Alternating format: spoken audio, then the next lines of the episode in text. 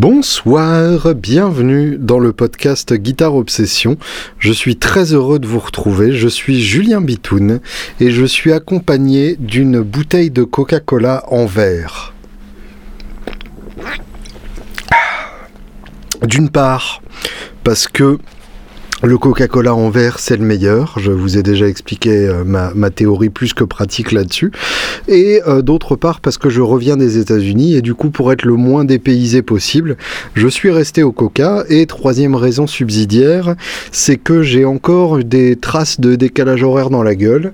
Donc le coup de fouet conjugué du sucre surdosé et de la caféine, finalement, ça marche quand même très bien pour enregistrer un podcast, qui j'espère ne sera pas trop ennuyeux ennuyeux et hésitant. En tout cas, ça me fait extrêmement plaisir de vous retrouver. Vous m'avez cruellement manqué et je vous présente mes plus plates excuses de ne pas avoir enregistré la semaine dernière. Il se trouve que euh, j'étais pas vraiment en état. Euh, j'avais atterri euh, deux jours auparavant et je vous avais déjà parlé de mon extrême sensibilité au décalage horaire qui pour moi tourne plutôt au décalage horreur Lolito et du coup euh, m'a rendu complètement incapable d'aligner deux phrases sans hésiter dans tous les sens et chercher le moindre mot euh, sous les draps comme si euh, il s'y cachait alors que finalement il n'y avait rien. Donc me revoilà à peu près en forme et en tout cas très heureux de refaire votre connaissance. commençons sans plus tarder par les choses qui me titillent en ce moment puisque euh, j'ai une, une actualité, comme on dit, euh, brûlante. Euh, J'aime pas tellement le terme d'actualité parce que ça veut dire que ce sont des choses qui passeront, mais finalement nous passerons tous et ça fait partie des, des données à accepter euh, quand on met le pied sur cette bonne vieille terre. Alors, pour commencer, je serai dans moins d'une semaine, le jeudi 30, au Dr Feelgood, le Dr Feelgood des Halles, rue Quincampoix, qui est un club de rock où on peut jouer suffisamment fort pour que ce soit bien. Et donc ce jeudi 30, eh bien, ce sera la sortie de l'album Shaiti Latte, un album que nous avons réalisé avec Scheissebag et le Julien, le Julien Bitoun Trio. Je suis incapable de prononcer mon propre nom, c'est quand même assez balèze. Euh, je vous avais vaguement parlé de, ce projet. Euh, j'y reviens très rapidement, mais euh, je pense que je ferai venir Chai à un moment pour, pour qu'on en cause directement dans le poste et que vous ayez une interview digne de ce nom à vous mettre sous, sous la dent. eh bien, en fait, j'ai rencontré Chai il y a déjà un petit moment, ça doit faire 5-6 ans ou 4-5 ans, je ne sais pas. Ouais, peut-être bien 5-6 ans quand même. Et en fait, à l'époque, je travaillais pour le magazine Guitare Sèche, dont j'étais carrément rédacteur en chef. Et euh, j'avais une soirée avec euh, Randall Williams, qui est le représentant euh, mondial des capots Kaiser, qui sont des, capots d'astre qui sont vraiment très bien, en tout cas beaucoup mieux que le, le, Dunlop Trigger et que le G7 que je ne supporte pas, mais ça je vous ferai un épisode sur les capots rien que pour dire du mal des G7. Et donc nous, avons passé une soirée euh, au resto avec, euh, avec Randall Williams. Et Randall Williams avait invité un artiste euh, endorsé Kaiser, qui était un peu l'ambassadeur français de, Kaiser, qui est donc Shai Sebag. Et j'étais convaincu que Shai était aussi américain que Randall. Et donc nous avons passé quelques, heures à parler en anglais tous les deux, jusqu'à nous rendre compte que nous étions tous les deux français. Donc nous avons continué la, discussion dans, dans un français nettement moins approximatif que nos anglais respectifs. Nous nous sommes aussi rendus compte à la même occasion que nous habitions à peu près à, 500 mètres l'un de l'autre. Et donc nous avons commencé à, nous fréquenter puisqu'on s'est trouvé pas mal d'atomes crochus. Euh, bizarrement d'ailleurs parce que nos deux jeux n'ont absolument rien à voir et on n'écoute pas forcément les mêmes choses. Mais voilà, j'ai bien aimé le, mec et c'était euh, facile d'être avec lui. Et, euh, j'ai interviewé, oui je l'ai interviewé aussi d'ailleurs moi à un moment. Mais en tout cas j'ai invité Shai pour la première euh, Guitar Fest qui a eu lieu à Daumont et qui était euh, une espèce de, festival incroyable pendant lequel je changeais de guitare pour chaque titre puisque Guitar Village avait mis plein de, de grattes à notre disposition. Et, euh, et, du coup, euh, Shai est venu jouer quelques titres avec nous, dont euh, The Good, The Bad and The Ugly, euh, qu'on a repris pour, euh, pour cet album Shai Tilate. il m'a ensuite invité à jouer à plusieurs de ses concerts et à chaque fois, ça s'est vraiment très très bien passé. Il se trouve que, que nos deux univers se mélangent assez joliment. suite à quoi, j'avais enregistré une démo acoustique d'un titre pour, euh, pour un album solo euh, à l'époque de, la création de, Chicken and Waffle où je ne savais pas encore qu'on allait partir euh, sur la direction que prendra l'album. Et du coup j'ai envoyé ça à Elvis et François qui sont la, section rythmique du Julien Bitoun Trio. Et Elvis m'a répondu arrête d'écouter Shai tu commences à composer comme lui.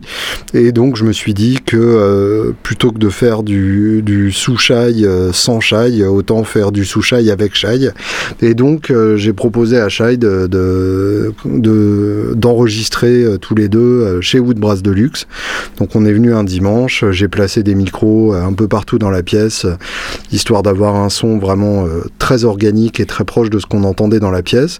On s'est tous mis au volume sonore de Shai, c'est-à-dire qu'Elvis était à la percu, François à la contrebasse et moi avec l'ampli dans, dans la pièce à côté de manière à ce qu'aucun de nous n'ait apporté de, casque pendant les prises. Et donc on a enregistré ce titre, on a enregistré Voyage de nuit, qui est un titre de Shai qu'on avait déjà joué ensemble euh, sur scène. On a enregistré une autre compo que Shai avait ramené, et je crois encore une autre compo.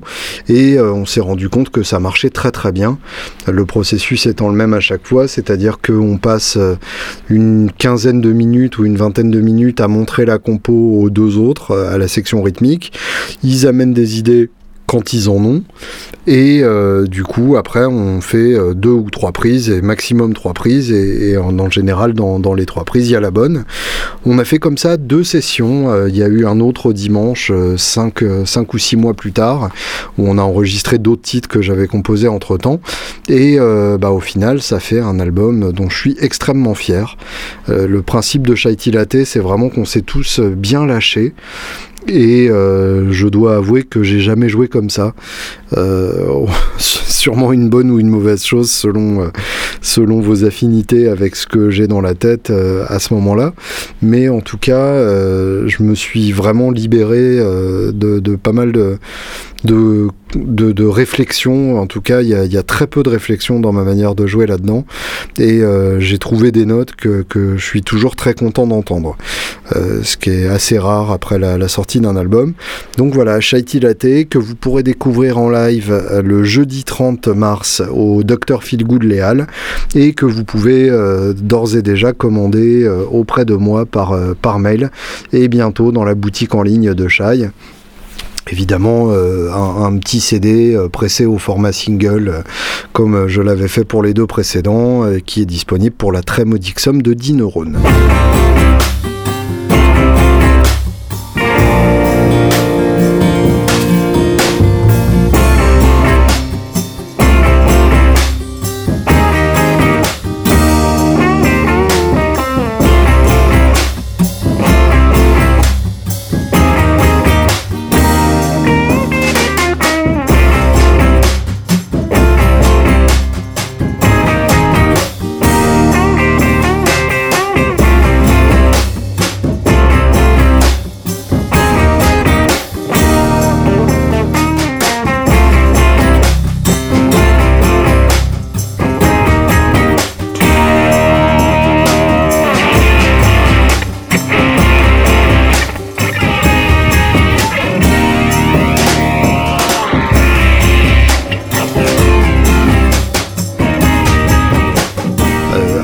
Propos de CD, donc euh, les dates d'enregistrement pour Chicken and Waffle sont enfin fixées et ça se fera donc fin mai.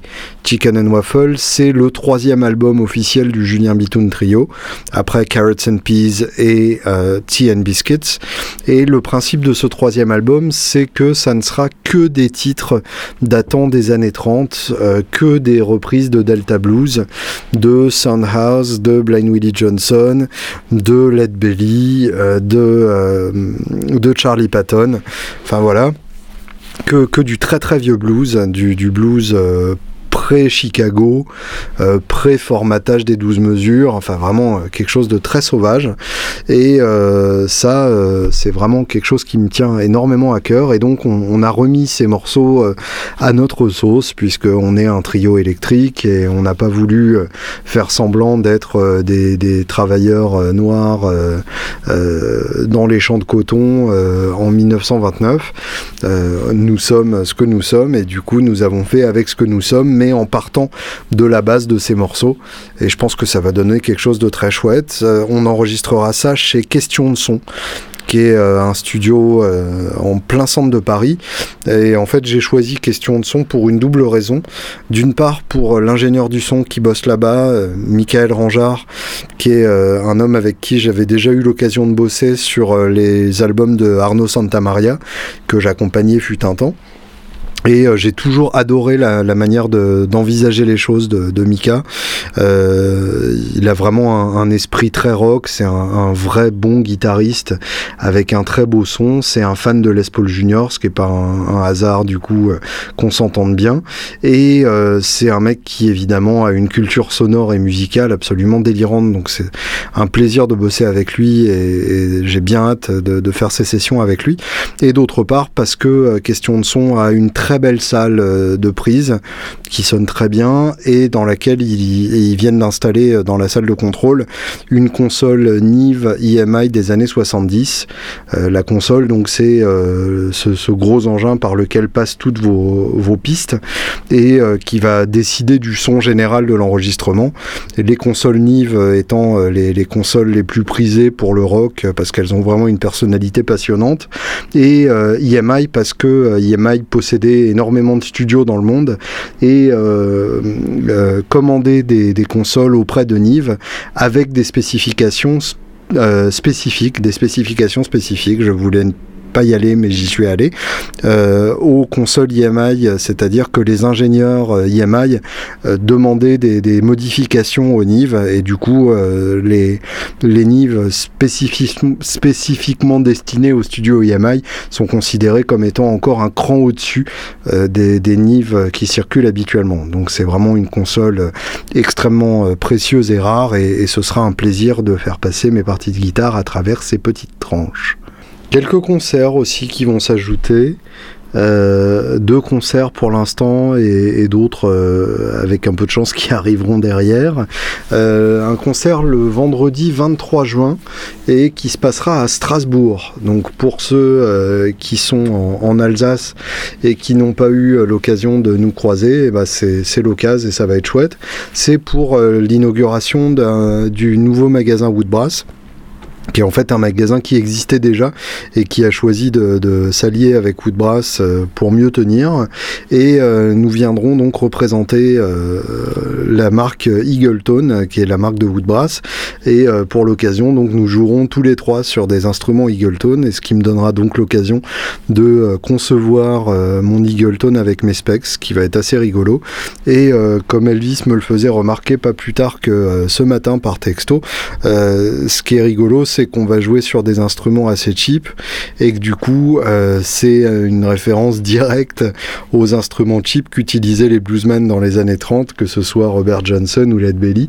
Et du coup il y a un espèce de, full circle comme ça par rapport au, projet Chicken and Waffle qui est assez sympa.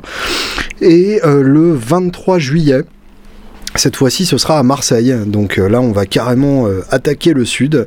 Et euh, c'est dans le cadre d'un festival qui promet énormément, puisque nous y jouerons avec Alain Chenevière, le chanteur de Powo et des Alligators, qui est un chanteur redoutable, un vrai chanteur. C'est-à-dire qu'il y a des gens qui viennent au chant par hasard, parce qu'il leur faut quelque chose à faire pendant qu'ils jouent de la guitare, comme moi par exemple. Et il y a des mecs où, bah, quand ils ouvrent la bouche, c'est indéniable qui sont chanteurs et que c'est pour ça qu'ils sont faits, eh bien euh, Alain fait partie de, ces gens-là. Il y aura donc le Julien Bitoun Trio, il y aura Jessie Lee Houillet qui elle est pareil une chanteuse absolument indéniable. Il y aura la grande Laura Cox euh, dont l'album d'ailleurs vient de sortir, j'ai pas encore écouté mais j'ai hâte de me mettre ça dans les cages à miel. Et il y aura en tête d'affiche Chris Slade Chris Slade qui n'est autre que le batteur d'ACDC.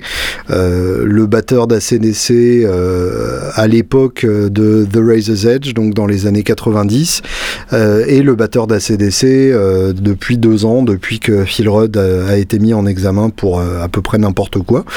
Et bah, Chris Slade, c'est évidemment pas mon batteur préféré d'ACDC, puisque je suis fan invétéré de Phil Rudd, mais c'est le batteur qu'on voit sur le DVD et sur la VHS de, du live à Donington au Monsters of Rock et je dois avouer que c'est une VHS que j'ai tellement usée et qui a tellement tourné dans ma petite maison quand j'étais petit que ça va me faire euh, quelque chose de croiser ce grand monsieur euh, et euh, le, fait de pouvoir croiser d'assez près et même de, jouer sur la même scène que quelqu'un qui a joué dans ACDC et qui joue dans ACDC c'est quand même pour moi quelque chose que j'ai du mal à envisager tellement ça me retourne le cerveau. Donc ça fait extrêmement plaisir et merci beaucoup.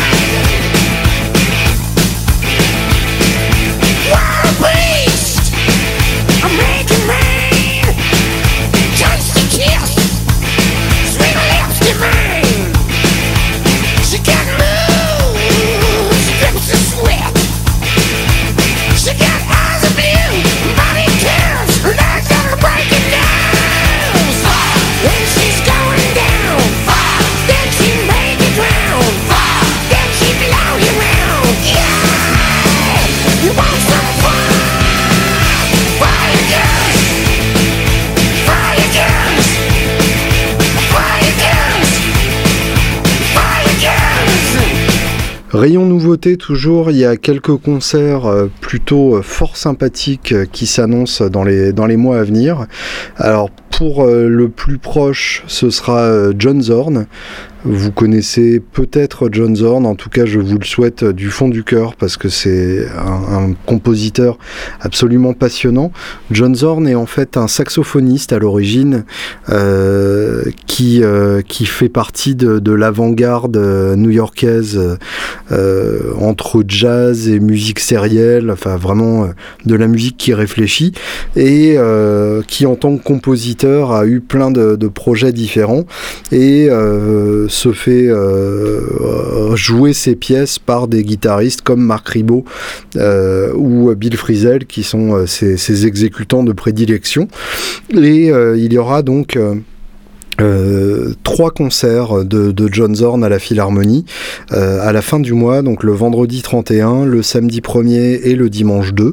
Et euh, bah, j'ai déjà pris ma place pour le dimanche 2 parce que quand John Zorn vient et fait une, une pièce longue comme là, ce sera le cas. Il y aura d'ailleurs Ribot à la fin. Ça vaut vraiment le coup d'aller y faire un tour. Alors certes, ça peut être assez bruitiste et pas forcément toujours très facile à comprendre, mais c'est un compositeur passionnant et je vous conseille vivement de vous pencher sur son œuvre. Je vais en mettre un peu là tout de suite, je ne sais pas encore ce que je mettrai, mais voici donc du John Zorn.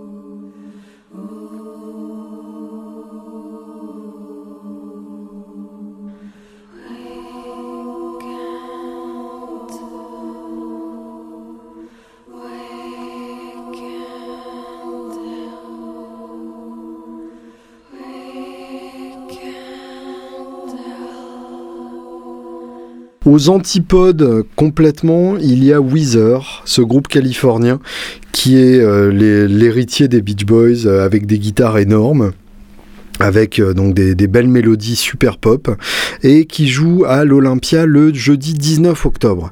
Alors à ma connaissance c'est déjà plein, ultra plein comme un œuf plein, mais si jamais vous arrivez à trouver des places, ça vaut quand même le coup.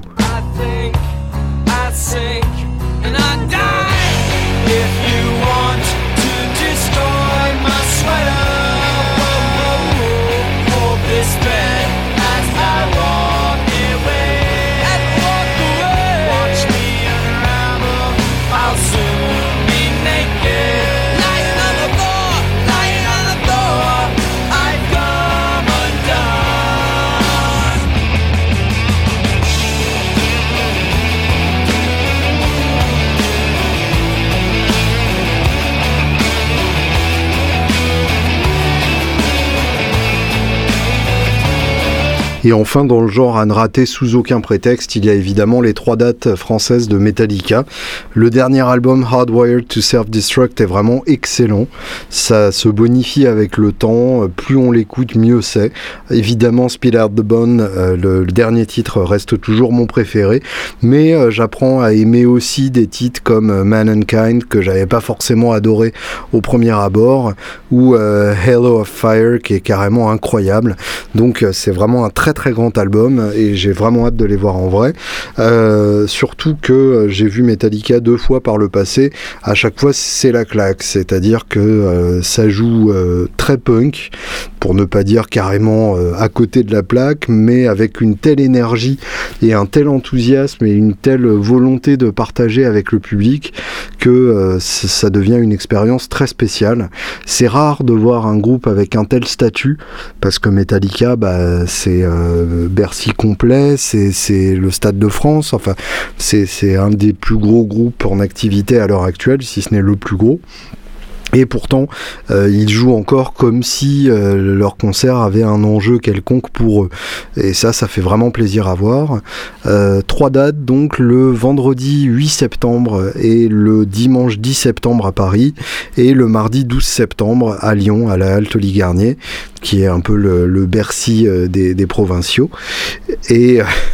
c'est puant présenté comme ça, j'aime bien.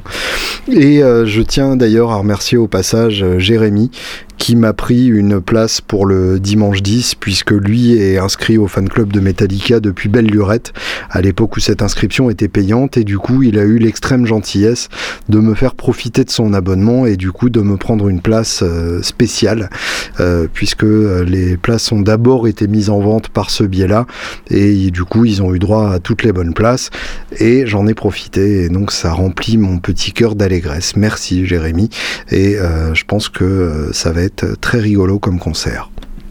Bref, euh, bah, je reviens des États-Unis, donc va bien falloir que je vous en parle un peu quand même, puisque euh, même si ça n'était pas l'objet premier de ma visite, euh, bah, j'ai quand même passé un peu de temps autour de la musique là-bas, à en écouter, plus qu'à en faire d'ailleurs, et c'est pas plus mal des fois aussi d'écouter ce que font les autres sans jouer avec eux.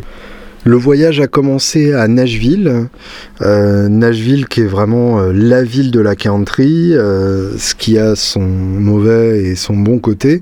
le problème c'est qu'en fait à l'heure actuelle la country c'est Taylor Swift et Blake Shelton et dans le meilleur des cas, enfin dans le moins pire des cas Brad Paisley, c'est-à-dire une espèce de pop complètement molle à mid-tempo permanent avec des paroles complètement abruties et des clips euh, à midi-net autour d'une piscine euh, dont même la plupart des chanteurs de gangsta rap ne voudraient pas.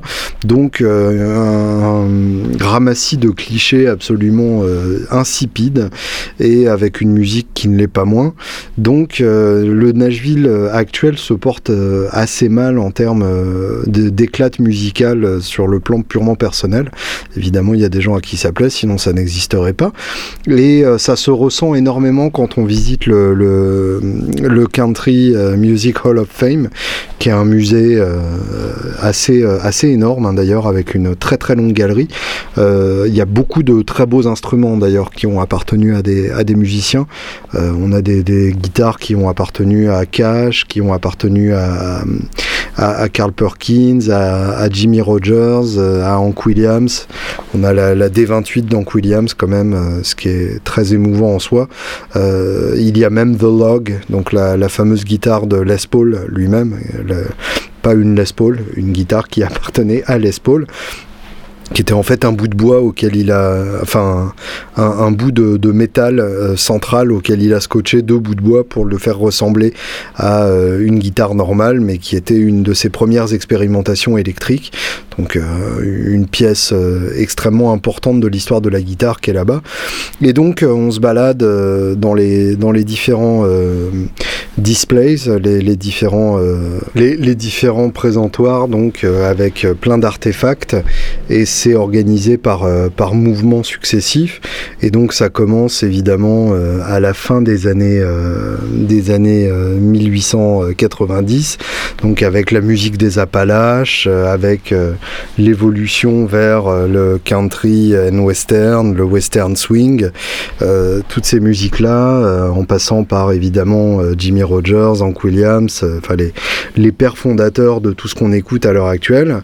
Et puis d'un coup, ça se barre en euh, quelque part entre, euh, entre Dylan et Christopherson. Et d'un coup ça devient un truc euh, infâme des années 80 avec des, costumes à chier partout, tout brillant de partout, mais sans la classe des, fameuses nudie suits qui faisaient la, classe des, countrymen des, années 50. Graham Parsons entre autres qui, avait ce look typique jusque dans les années 70. Et donc après, ouais, ça devient franchement glauque pour en arriver euh, aux années 90 euh, et 2000, où là, donc, c'est le règne de ce qu'on appelle la bro country qui est en fait donc la, country des bros. Les bros, c'est euh, les brothers, donc c'est c'est les, les, gros mecs qui sont fiers d'être cons et qui font ensemble des barbecues en buvant de la Bud Light et euh, en se disant que euh, voter républicain c'est quand même vachement cool. Euh, du coup, forcément, un, public qui est, pas hyper sexy et pas hyper ouvert à une forme de musique qui les obligerait à réfléchir et du coup, ça donne une musique qui n'oblige pas à réfléchir et voilà, c'est un peu gênant. Mais donc, en dehors du Country Music Hall of Fame, il y a évidemment le Ryman Auditorium qui est euh, la salle de concert légendaire de, la country dans laquelle Neil Young a, enregistré son, son, live euh, Heart of Gold par exemple, dans lequel le Grand Ole Opry, donc l'émission de radio euh, où toutes les stars de la country de ces 100 dernières années sont passées et, se sont fait entendre du public du monde entier. donc une salle extrêmement émouvante puisqu'elle a vu jouer à peu près tous les gens que j'aime. je sais même pas pourquoi je dis à peu près il n'y a pas eu ACDC là-bas, mais c'est à peu près tout. Donc c'est une salle extrêmement émouvante et il suffit de clapper des mains pas trop loin de la scène et on comprend immédiatement le statut de cette salle, c'est-à-dire que c'est une salle avec un son absolument magique. Mais euh, Nashville, donc, euh, euh, c'est une ville effectivement où il y a énormément de bro country, où il y a énormément de singer-songwriters, mais qui savent à peine singer, à peine songwriter. Et c'est une ville très blanche, donc ça m'a un peu choqué, surtout quand on compare à Memphis et la Nouvelle-Orléans, qui pour le coup sont des villes beaucoup plus noires et beaucoup plus mélangées. si vous prenez Broadway, qui est vraiment euh, la euh, rue dans laquelle tous les bars euh, où ça joue se trouvent, eh bien c'est quasiment 100% blanc au niveau des, musiciens et au niveau des, clients aussi. Et du coup c'est un manque de mélange qui se ressent cruellement dans la musique. Il y a très très peu d'influence blues et il y a très très peu d'influence extérieure tout court et, du coup c'est c'est quasi exclusivement pop. Je dirais même pas country parce que la la vraie country, le bluegrass et ainsi de suite. C'est dans une autre salle qu'on l'entend, c'est au Station Inn. Et le Station Inn, en fait, c'est une salle ultra cool qui se trouve dans un quartier qui s'appelle The Gulch. Euh, G-U-L-C-H, qui est en fait un quartier qui devait être à tous les coups malfamé à l'origine, dans lequel on traînait pas après minuit, machin, tout ça, et qui a été réhabilité par les bobos, les artistes et ainsi de suite. Comme toujours, hein, les artistes repèrent les endroits où les loyers ne sont pas très chers, puisque un artiste, par définition, ça n'a pas beaucoup à mettre dans un loyer.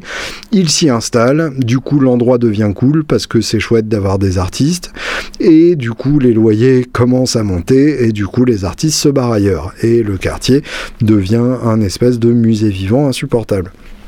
Donc The Gorge est encore dans cette période de transition où il y a beaucoup d'artistes, où c'est encore cool.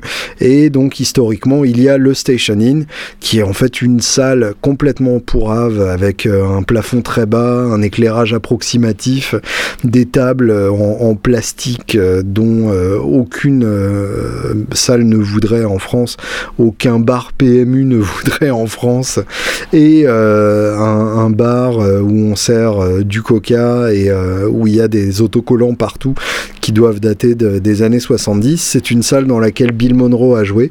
Bill Monroe étant le mandoliniste qui a fondé le mouvement bluegrass, donc c'est le patron en gros.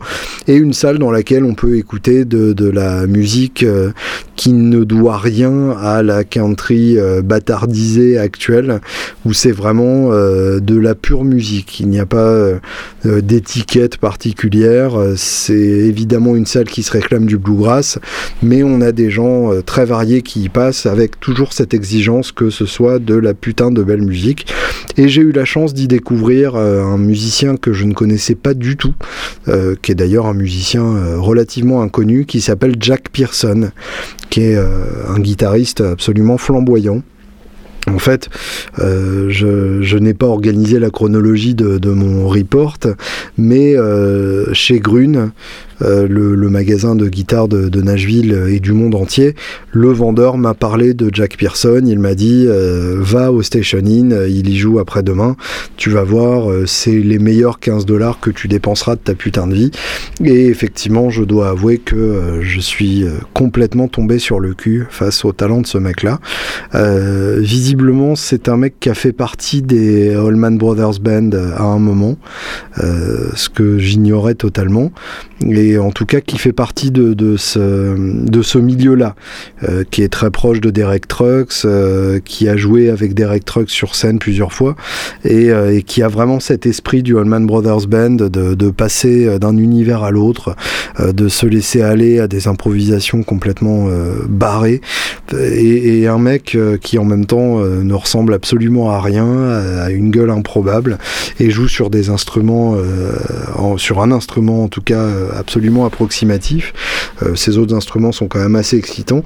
Donc euh, je, précise en fait euh, il a fait sa propre première partie en acoustique avec une, une OM Collings euh, qui, qui, évidemment sonnait incroyablement, avec un jeu mélangeant euh, jazz, blues pur, et toujours avec une musicalité absolument désarmante, quelque chose que je, n'avais jamais entendu auparavant.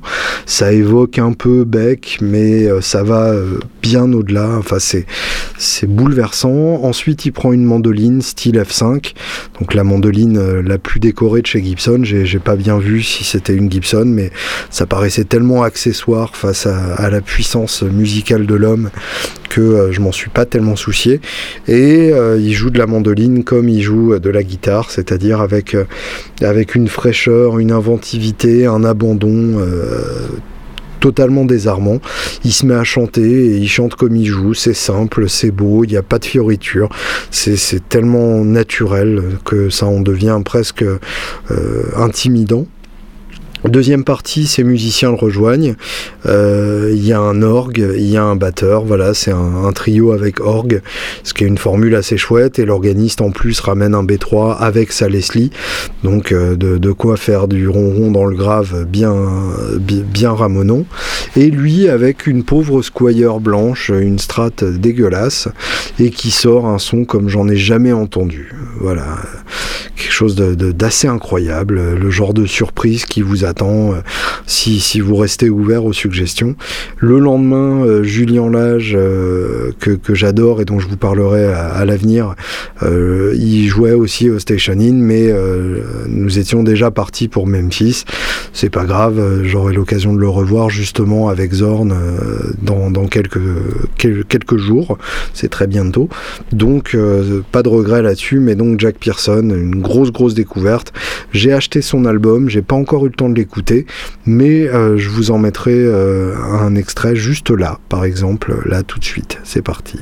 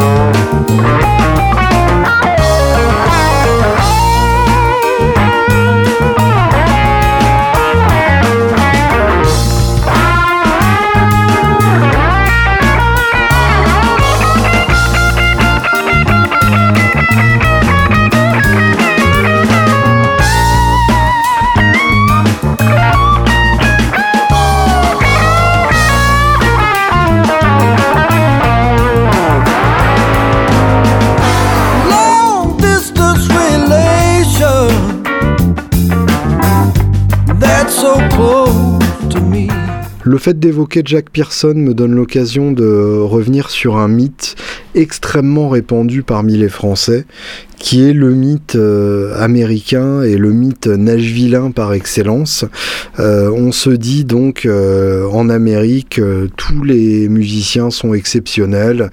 À Nashville, tous les gratteux sont des tueurs à gages. Tout le monde joue sa race et tout le monde compose sa race. Eh bien, en fait, non. il ne faut pas idéaliser. J'ai vu des guitaristes absolument inintéressants et c'est même le cas de la plupart en fait. Euh, alors je n'ai pas vu euh, les studios de Nashville, euh, puisque là-bas, euh, dans, les studios, il y a quand même des, gens qui jouent terriblement.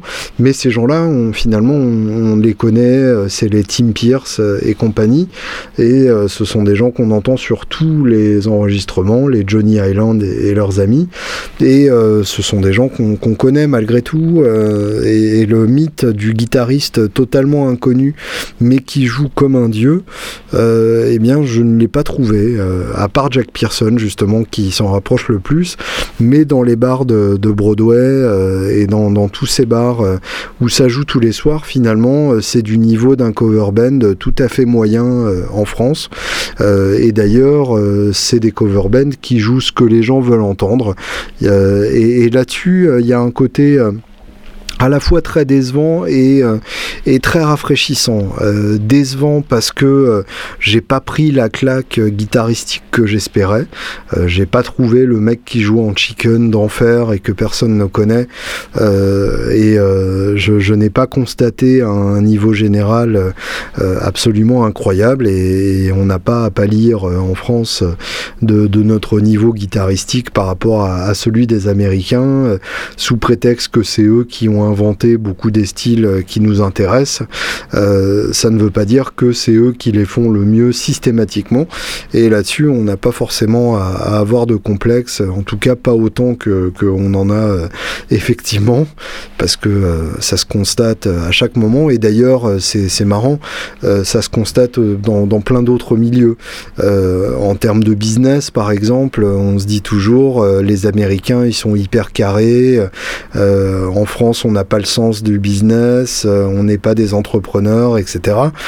Eh bien, en fait, euh, la plupart des boîtes américaines avec lesquelles j'ai bossé, qui sont qui sont des boîtes de, fabrication de guitares, d'amplis ou de pédales, eh bien, aux États-Unis, il y a ce côté bricolage permanent, c'est-à-dire que vu que il y a peut-être plus de petits entrepreneurs aux États-Unis, euh, et surtout il y a un niveau d'éducation générale euh, qui est moindre, et du coup, euh, eh bien, c'est souvent des gens qui euh, ont besoin de plein d'échanges de mails pour comprendre exactement euh, où vous voulez en venir, euh, qui se plantent la plupart du temps sur les commandes. Enfin, on, est loin de, ce, de cette légende d'efficacité absolue des, des Américains. D'ailleurs, statistiquement, les Américains bossent plus d'heures, mais sont moins productifs que les Français. Donc c'est bien qu'il y a un, mythe qu'on a construit et qui n'a pas forcément de, réalité derrière. Et eh bien en termes musicaux, c'est à peu près la même chose. Donc je vous disais décevant mais rafraîchissant parce que finalement c'est des groupes dans lesquels il n'y a aucun ego et aucune prétention artistique et euh, bah ça c'est plutôt chouette parce que du coup c'est du pur divertissement. C'est des groupes qui ne jouent euh, que des reprises. De temps en temps ils glissent une compo mais en général c'est des compos qui sont extrêmement mauvaises puisque euh, à Nashville tout le monde essaye d'écrire un tube et en général quand on écrit un tube eh bien ça finit par faire un truc dégueulasse puisque euh, un tube ne s'écrit pas comme un tube consciemment. En général la plupart des, titres légendaires qu'on entend à la radio c'était des titres qui sont sortis sans la volonté de faire un tube derrière et qui finalement euh, ont donné un tube inattendu ce qui est le meilleur moyen d'avoir un, succès colossal bah, beaucoup de gens n'ont pas compris ça et, s'acharnent à, essayer de, trouver le tube qui fera d'eux des, millionnaires. Et euh, ça donne en général des trucs assez risibles. Mais donc il y a, cette, euh, cet amateurisme euh, éclairé et assumé, qui n'en est pas un d'ailleurs, puisque c'est souvent des musiciens professionnels, mais qui, euh, qui assume ce côté pur divertissement, ce côté Disney de la musique, et qui du coup ne rechigne jamais à la tâche quand on leur demande des titres que les puristes country ne toucheraient même pas du bout du doigt. Donc j'ai comme ça des groupes passés de Johnny Cash à Willie Nelson pour finalement arriver à Poison et Guns N' Roses. J'ai entendu euh, deux groupes de Broadway jouer des titres des Guns, en plus très mal, vraiment euh, Sweet Child of Mine complètement euh, massacré. Mais du coup, il y, a un côté rafraîchissant dans, le fait de, de ne pas se prendre la tête et carrément ah ouais, je, parlais d'amateurisme, c'est jusque dans l'attitude, c'est-à-dire dans le fait que euh, entre les morceaux, euh, ils parlent entre eux sur scène, euh, de temps en temps, ils passent trois minutes comme ça entre deux morceaux à se mettre d'accord sur les tonalités, ou tout simplement à checker leur texto pendant le solo de l'autre. Enfin, il y a, une espèce d'attitude générale qui n'est pas du tout l'attitude qu'on imagine quand, en tant que musicien français ultra complexé, on se dit ouais mais tu te rends pas compte, là-bas ils jouent tous trop bien, etc. Euh, arrêtez de vous faire des complexes inutiles, ça n'est pas forcément le cas. Celui qui joue forcément la mort à chaque fois, c'est bien évidemment Jack White. Et euh, Nashville est la ville de Jack White, même s'il est né à Détroit et que euh, il a fait euh, le début de sa carrière là-bas. Jack White a emménagé à Nashville il y a quelques années et il y a installé son quartier général qui s'appelle Third Man Records, les disques du troisième homme. Et comme par hasard, Third Man Records se trouve en plein cœur de The Le quartier cool dont je vous parlais tout à l'heure.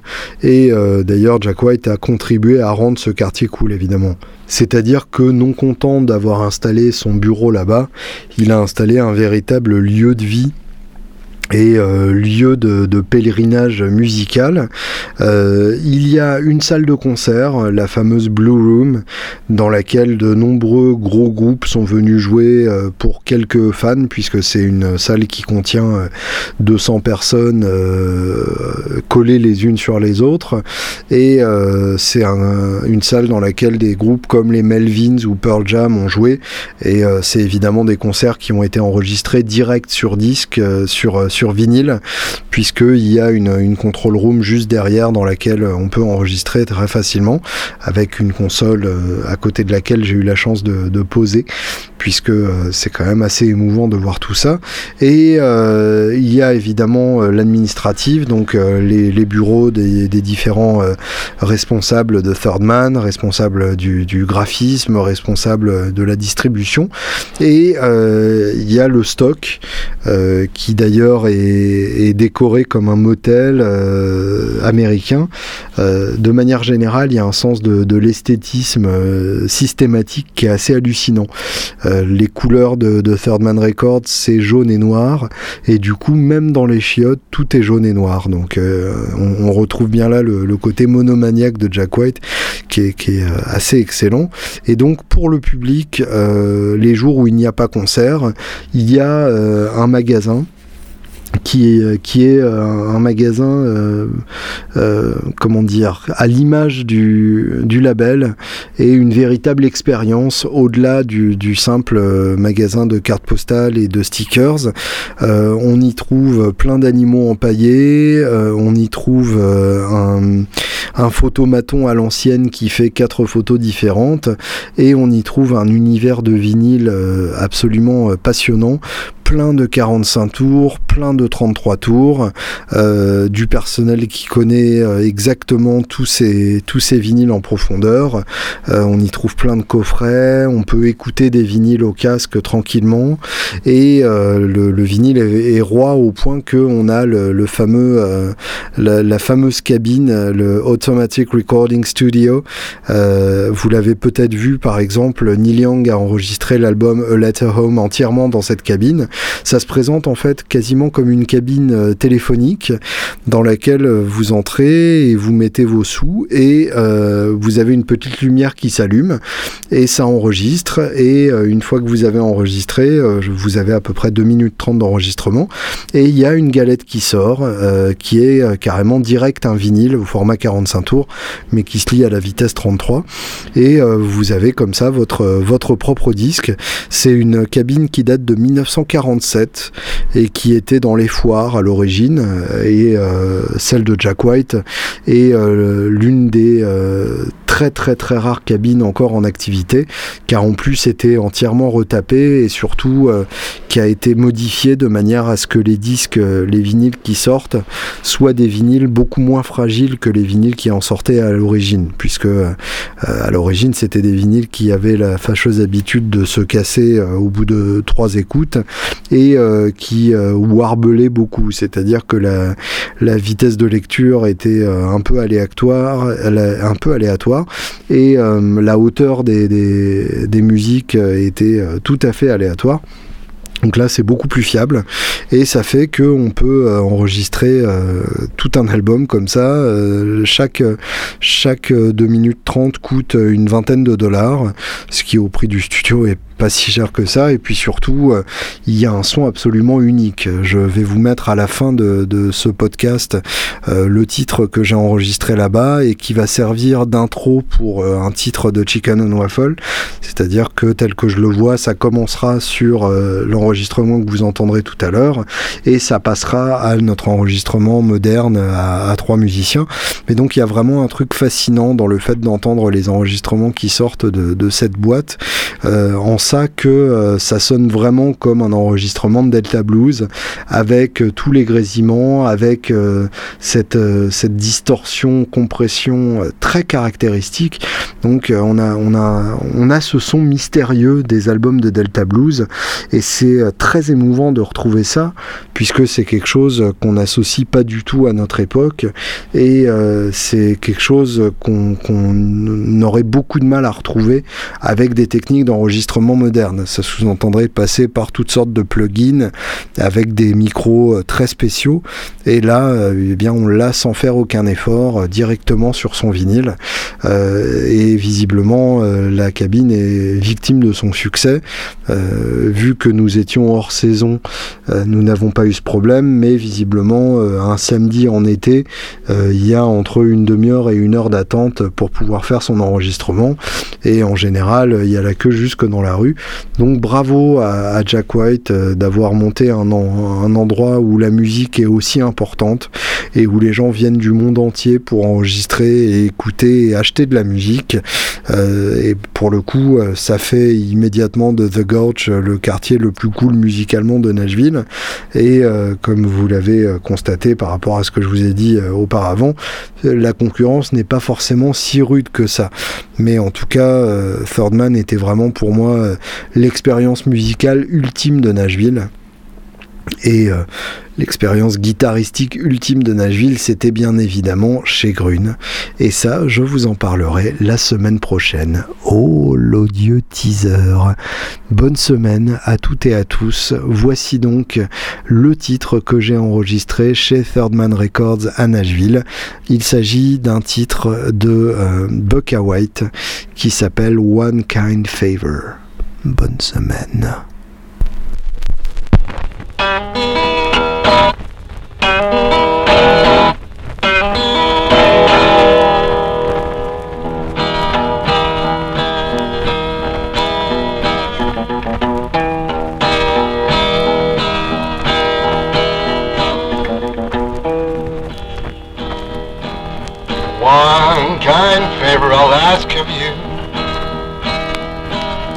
One kind favor I'll ask of you.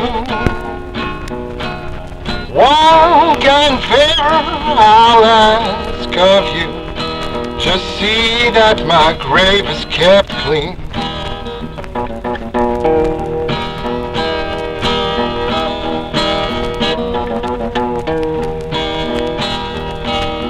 Two white horses following me. Two white horses following me Two white horses, they're following me.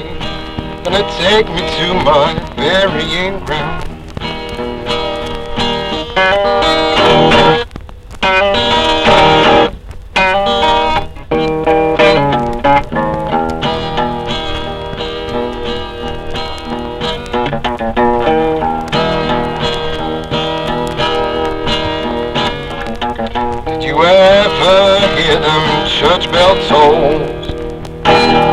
Have you ever heard them church bells toll? Did you ever hear them church bells toll? Means another poor boy is dead and gone.